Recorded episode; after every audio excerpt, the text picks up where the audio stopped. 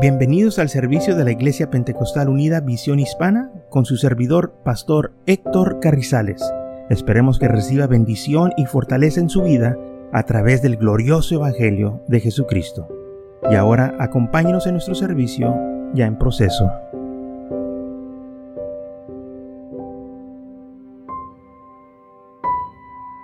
En la vida de David.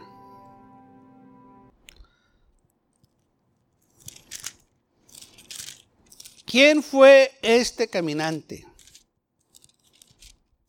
que llegó a la vida de David y causó que el hombre de Dios hiciera tal cosa? Pues lamentablemente esta persona que llegó no era amigo de David el Señor nos lo dice en San Juan 10:10 10, quién era. Dice así. El ladrón no viene sino para hurtar, matar y destruir. ¿Qué fue lo que hizo David? Hurtar, quiere decir robar. Le robó la esposa a su, le robó la esposa este, a un hombre matar, lo mató y destruyó esas vidas. Así de como dijo el Señor. Y también causó mucho daño. Entonces, ¿quién, ¿quién era el que llegó? Un ladrón. ¿Y quién era este ladrón? El Señor en el libro de Job le pregunta al diablo, ¿de dónde vienes, diablo? Pues de rodear la tierra, anda caminando. Pedro dice que el diablo anda como león rugiente buscando a quien devorar. Entonces, ¿quién llegó a David? Yo creo que ya sabemos. Llegó el diablo. Llegó el enemigo de su alma y ni cuenta se dio porque llegó disfrazado llegó como un caminante, llegó al quizás una persona en necesidad o disfrazado una persona muy importante que engañó a David. Porque el Señor eh, en el libro de Job le, pregunta, ¿de dónde vienes? ¿Y qué es lo que le dice Satanás? Pues ha andado caminando, rodeando por la tierra. Anda caminando. Exacto. Ese fue el que llegó a David. Y David ni cuenta se dio. Pero gracias a Dios por la palabra del Señor que vino a él por Natán. Ahora, cuando David estaba entreteniendo a este extraño o a este caminante, David era un hombre miserable Dice el Salmos 32, versículo 3, mientras callé, se envejecieron mis huesos, el mi gemir todo el día, porque de día y de noche se agravó sobre mí tu mano. Se volvió mi verdor en sequía de verano. Mientras él cayó, mientras él no se arrepentía, estaba la mano de Dios sobre él ya no tenía gozo, ya no tenía paz. De día y de noche estaba la mano de Dios sobre él. Ahora, ¿por qué tanto tiempo David estuvo así? Porque recuerden, si llegó, ¿cuándo se fue? ¿O qué tanto tiempo se quedó antes de irse? Bueno, de acuerdo a lo que sucedió con David, aproximadamente fue de nueve meses a un año, porque fue cuando Natán llegó. Natán no llegó luego, luego, porque cuando llegó Natán le dice, ay, el niño que van a nacer, o el niño que tienes, este, va, va a morir. ¿Qué qué? Entonces sabemos de que fue un por medio de nueve meses a un año. También los comentaristas han, han este, hecho este comentario de que sucedió en este lapso de tiempo que llegó Natán a David y que le dijo esto.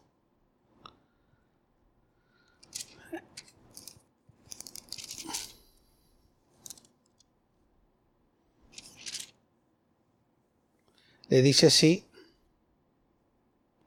versículo 14 de 2 de Samuel 12, mas por cuanto con esto asunto hiciste blasfemar los enemigos de Jehová, el hijo que te ha nacido ciertamente morirá.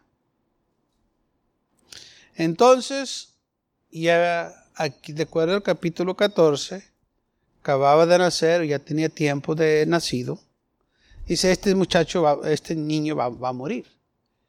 Entonces vemos que Natán no llega este, en el transcurso que David hizo esto, sino que llega de nueve meses a un año después. Y le dice, el niño que te nació morirá.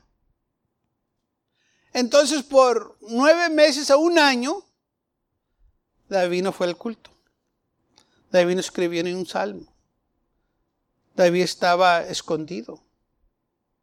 David no estaba en la casa de Dios diciendo, yo me alegré con los que me decían, a la casa de Jehová iremos. Estaba acá entreteniendo al caminante. En lugar de estar en la casa de Dios, él estaba en un lugar que no debería de estar. ¿Por qué? Porque ahora tenía un, un visitante. Y lamentablemente es lo que hacen mucha gente que les llega visita antes de venir al culto y mejor se queda se queda a entretener a los visitantes de ir a la casa de Dios. Le dan más importancia a aquellas personas pecaminosas, a aquellas personas que les vienen a quitar las bendiciones. Se sienten comprometidos de quedarse en la casa con ellos, de entretenerlos, porque les dan más prioridad a ellos que ir a la casa de Dios. Hoy no voy a ir al culto porque me acaba de, llegar visita y pues no los puedo dejar. ¿Cómo va a ser grosero y dejarlos? Y, y cómo vas a dejar al Señor esperando también. ¿Mm? Entonces le dan más prioridad a las cosas terrenales, a las cosas del mundo o a gente pecaminosa que al Señor. Y esto fue lo que David hizo. Le dio más prioridad a este caminante que al Señor. Y por eso el Señor se molestó con él. Le dijo esto. Cuando le dijo, has tenido las, el Señor en poco. Vamos a leerlo, en, se encuentra, bueno, segundo de Samuel capítulo 12.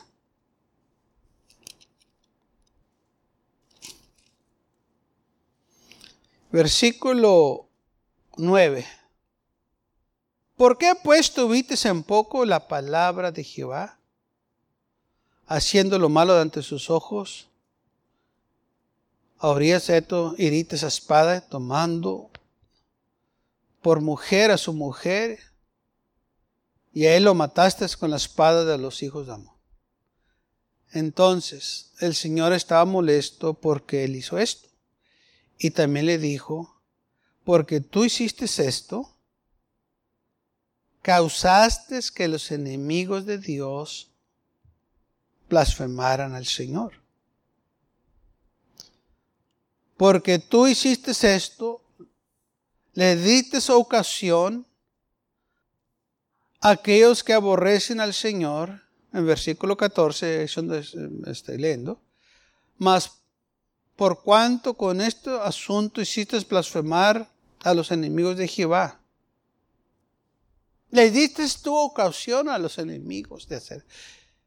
Tus acciones que tú haces, si causan que el nombre del Señor sea blasfemado, el Señor te va a pedir cuentas por lo que tú hiciste, Por eso tenemos que tener cuidado. Dice, pues es mi vida, sí, pero estás causando que alguien más diga, mira, y es cristiano y mira lo que hace. Estás causando que alguien esté blasfemando el nombre del Señor. Vas a dar cuenta por eso. Por eso tenemos que tener cuidado con lo que hacemos. Y lamentablemente el Señor se molestó porque primero el versículo 9 dice, tuviste en poco la palabra de Dios. No te importó. Tú quisiste hacer lo que tú querías hacer. Hiciste todo lo que sabías del Señor a un lado para quedar bien con esta persona que aborrece al Señor. Pero que quedaste bien con ellos, pero no con el Señor. Y luego aparte de eso, diste esa ocasión que los enemigos del Señor blasfemaran. Por lo que dice el versículo 14. Mas por cuanto con este asunto hiciste blasfemar a los enemigos de Jehová. En inglés dice, le diste ocasión a los enemigos del Señor que blasfemaran. Le diste tú algo para que blasfemaran. le diste tú a ellos una excusa o una razón para que, mira, Y lamentablemente esto fue lo que a las consecuencias de que David le hizo más caso a un forastero, a un caminante, a un extraño, que a las cosas del Señor. Y lamentablemente el precio que pagó fue un precio muy caro, porque la Biblia dice que la espada nunca se apartó de la casa de David. Y él mismo se pronunció la sentencia. Este hombre que hizo esto debe de pagar, restaurar cuatro veces más. Y eso fue lo que David hizo. Cuatro de sus hijos murieron. Él mismo se pronunció, él, sabía la, la sentencia, pero él pensaba que estaba exento y no estaba exento de su propia casa vino, así como dice la Biblia, vino el mal. Ahora, David perdió lo que él había tenido. Sí, eh, Dios lo restauró, pero David ya nunca fue el mismo hombre que era antes. Por esto que causó, porque la espada ya estaba sobre él. Antes no había espada sobre su vida, ahora ya había. Antes tenía él la libertad, ahora tenía ahora esta ah, vergüenza o esta espada sobre, sobre él, pues, este, que lo seguía donde quiera que él iba. Y todo porque permitió ser influenciado de este caminante, de este el león rugiente que anda buscando a quien devorar. La Biblia no lo menciona. El Señor dijo, el enemigo no viene sino a hurtar, matar y destruir. Y eso fue exactamente lo que hizo David. Y todo porque fue influenciado. Así que cuando una persona le abre el corazón al enemigo, o piensa que puede con el enemigo, está equivocado porque el enemigo viene disfrazado. La Biblia dice que el mismo Satanás se presenta, se disfraza como ángel de luz. Y por eso engaña a muchos. ¿Cómo podemos evitar esto? Bueno, aquí Natán le dijo, tú en poco la palabra de Dios. Oh, si te abrazas de la palabra de Dios, si, si te afirmas en la palabra de Dios, no caes. Pero si tú la tienes en poco, Piensas que estás exento, piensas que la puedes hacer, piensas que tienes señoría, que tienes 20, 30 años, estás equivocado. La única razón que podemos vencer al enemigo es porque el Señor nos da la fuerza para hacerlo. Solos no lo podemos hacer. Lo necesitamos a Él que nos ayude. Entonces, fíjense, todo lo que le sucedió a David porque recibió a este caminante y por nueve meses a un año, este caminante le estuvo metiendo a David, metiendo a David, y la vida de David fue miserable, porque él mismo lo dice en el Salmos eh, que acabamos de leer. Había sequía, dice que su vida era como sequía de, de verano. No había paz. La mano del Señor estaba sobre él. Y todo porque le hizo caso a este caminante, a este ah, persona que llegó. Y qué triste porque David tenía los profetas, tenía Natán, tenía los sacerdotes. Pero todo eso lo hizo a un lado. Quizás este caminante le mostró algo tan bonito y por eso muchos son engañados, porque es lo que hacen, es lo que le pasó al hijo pródigo. Porque este muchacho no era así. Pero algo sucedió en su vida que le dio ese deseo de irse de, la casa. Porque no nomás se fue, él ya sabía dónde iba a ir. Se fue a una provincia lejana, él ya sabía que allá es donde está la acción, allá es donde yo quiero ir. Quizás alguien vino y le contó todo lo que había en aquella ciudad, aquella provincia. Porque él, era un joven de hogar, él, él, no era un joven vago. Estaba sujeto a su padre. ¿Cómo sabemos? Porque el hijo mayor dice que yo estaba sujeto a ti, padre, porque se molestó cuando el hijo pródigo o el hijo menor llegó y su padre lo recibió. Pero lo que el hijo mayor no sabía era que él era el dueño de todo. Él nomás estaba enfocando que eh, le, le hicieron fiesta a su hermano menor. Y su padre le tuvo que recordar y le dijo, hijo, todo lo que tengo es tuyo. Él no tiene nada, él lo perdió todo cuando se fue. Él lo gastó, porque dice la Biblia que lo malgastó todo. Todo lo que él tenía. That's it. Pero tú todavía tienes todo. Todo lo que tengo es tuyo. Él no tiene nada. Pero lo recibiste, le diste fiesta, pues sí, pues le dimos una fiesta de bienvenida. Pero es todo lo que tiene el anillo, los zapatos. Porque ya herencia ya no tiene. Y autoridad que él tenía como coheredero, porque ahora todo es tuyo. Él ya perdió todo lo que tenía. Y lamentablemente en esta vida, en veces nomás tenemos una oportunidad. Pues dame otra oportunidad. No, ya, ya te dio una. Si no pudiste con una, olvídate de las demás. Y en esta vida muchas de las veces nomás tenemos una oportunidad. Es como, nomás tienes una vida aquí. No tienes dos o tres. Te mueres y ya, ya se acabó todo. Por eso tienes que hacer lo mejor para el Señor. Ahorita tienes que servir al Señor. Porque si ahorita no lo haces, ya no vas a tener otra oportunidad. Por eso dice la Biblia, hoy es el día de salvación. Ahorita. No voy a tener otra oportunidad. ¿Quién te dijo que vas a tener otra oportunidad?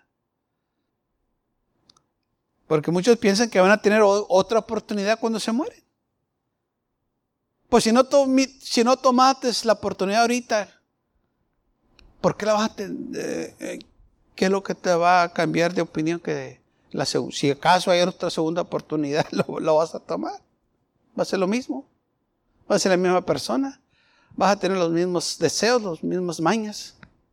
Si en el Señor así va a ser, nada va a cambiar.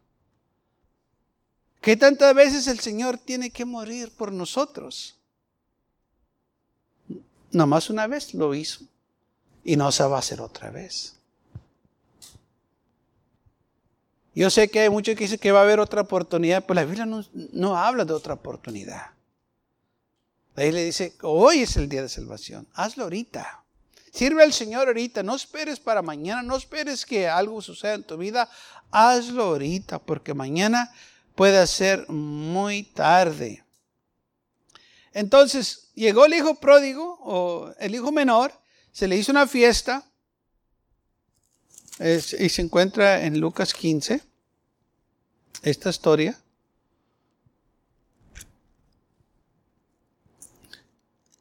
Viene este muchacho y le dice a su padre demandando que le diera la parte que le correspondía.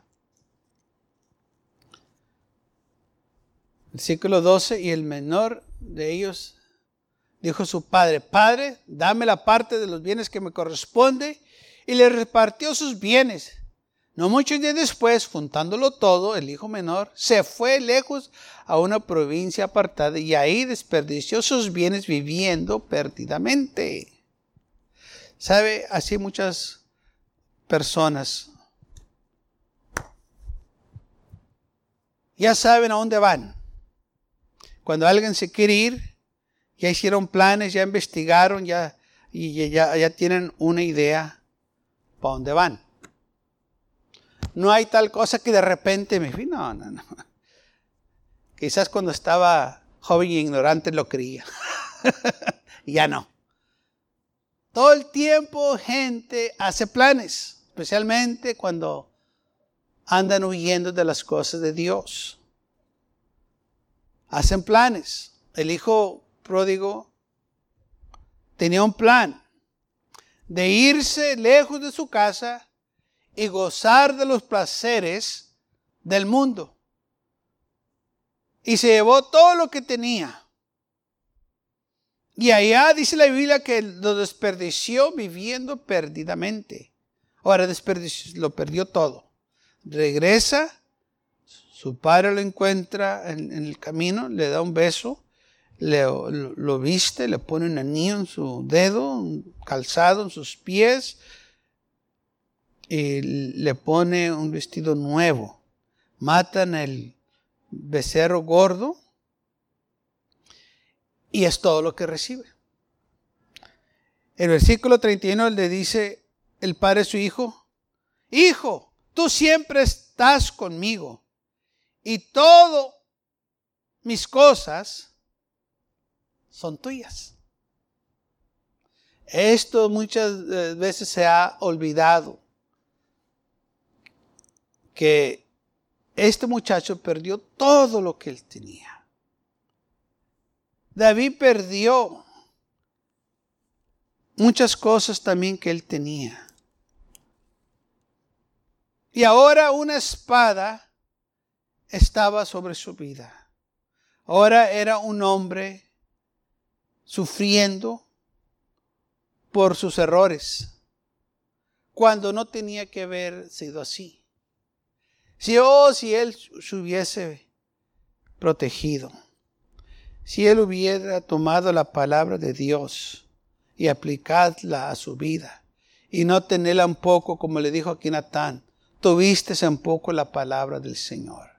No te importó lo que dice el Señor.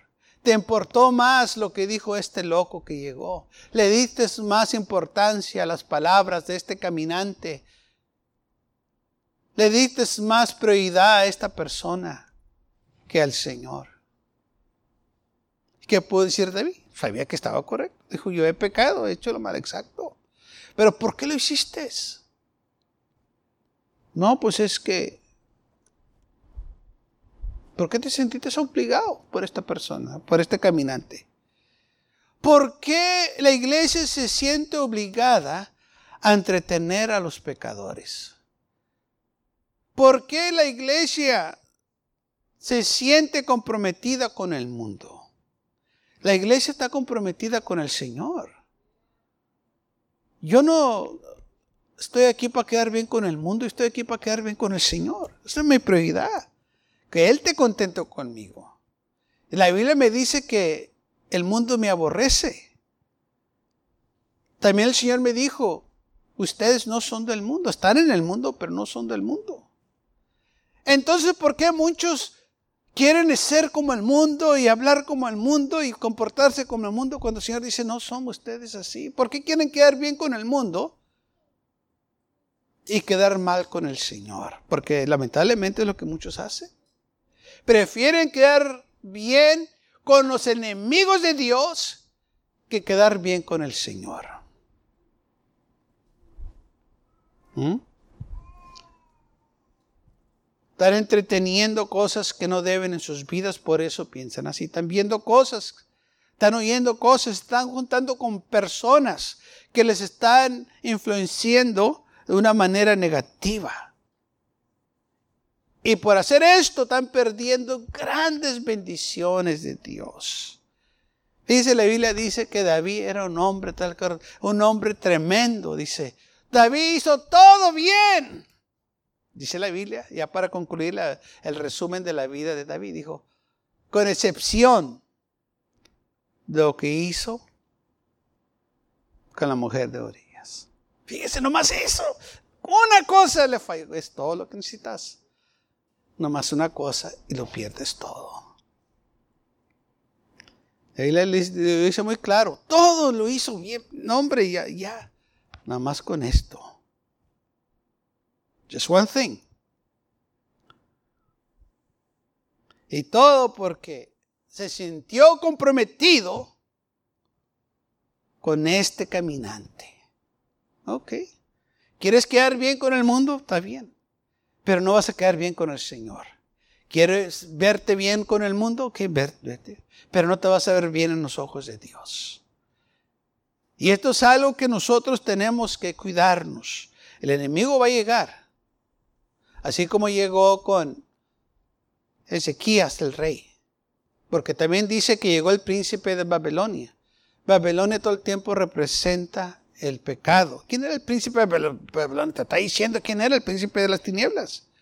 Llegó con regalos y presentes y lo mismo viene el hombre de Dios, viene el profeta Isaías y le dice, ¿qué dicen estos hombres y de dónde han venido? Oh, pues han venido de muy lejos de Babilonia. ¿Qué han visto? ¿De qué hablaron? No, pues eh, todo lo que había en mi casa les enseñé, mis tesoros, eh, eh, mi, casa de armas y, y todo. ¿Qué dicen? ¿De qué hablaste? No, pues es que vinieron a verme, pero ¿de qué hablaste? No, pues es que estuvieron aquí un tiempo. ¿De qué hablaste? Nunca le contestó. Cuando dijo, ¿de qué hablaron? Porque él sabía de lo que hablaron no era apropiado, no era correcto. No hablaron del Señor y si hablaron del Señor hablaron mal de él. Por eso no le contestó. ¿De qué platicaste? No, pues nomás hablamos. No, no, no, no, di, di, ¿de qué, qué hablaste? No, pues nada, nomás me, nomás me vine a saludar. no, no, ¿de qué hablaste? Tell me. No, pues, este, pues de nada, tú sabes lo mismo. Dime de qué hablaste. Nunca le quiso decir, porque él sabía que no debía haber hablado lo que dijo. Él sabía. Pero Dios en su misericordia y amor le estaba dando oportunidad. Por eso le estaba preguntando el hombre de Dios. Pero él quiso ocultar de lo que hablaron. Pero el Señor lo escuchó todo. El profeta sabía que lo que habían hablado. Pero le estaba preguntando para darle una oportunidad que se arrepintiera. Pero no lo hizo. Y viene el juicio y le dice, ok, todo lo que tus padres han atesorado hasta hoy será llevado a Babilonia. Y tus hijos que saldrán de ti serán eunucos en el palacio del rey de Babilonia. Tu descendencia va a terminar. No vas a tener más herencia. No vas a tener más hijos. Se te acabó.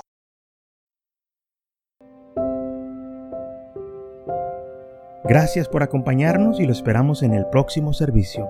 Para más información, visítenos en nuestra página web macallen.church también le invitamos que nos visite nuestra iglesia que está ubicada en el 2418 Bowman Avenue con esquina calle 25 en McAllen, Texas 78501.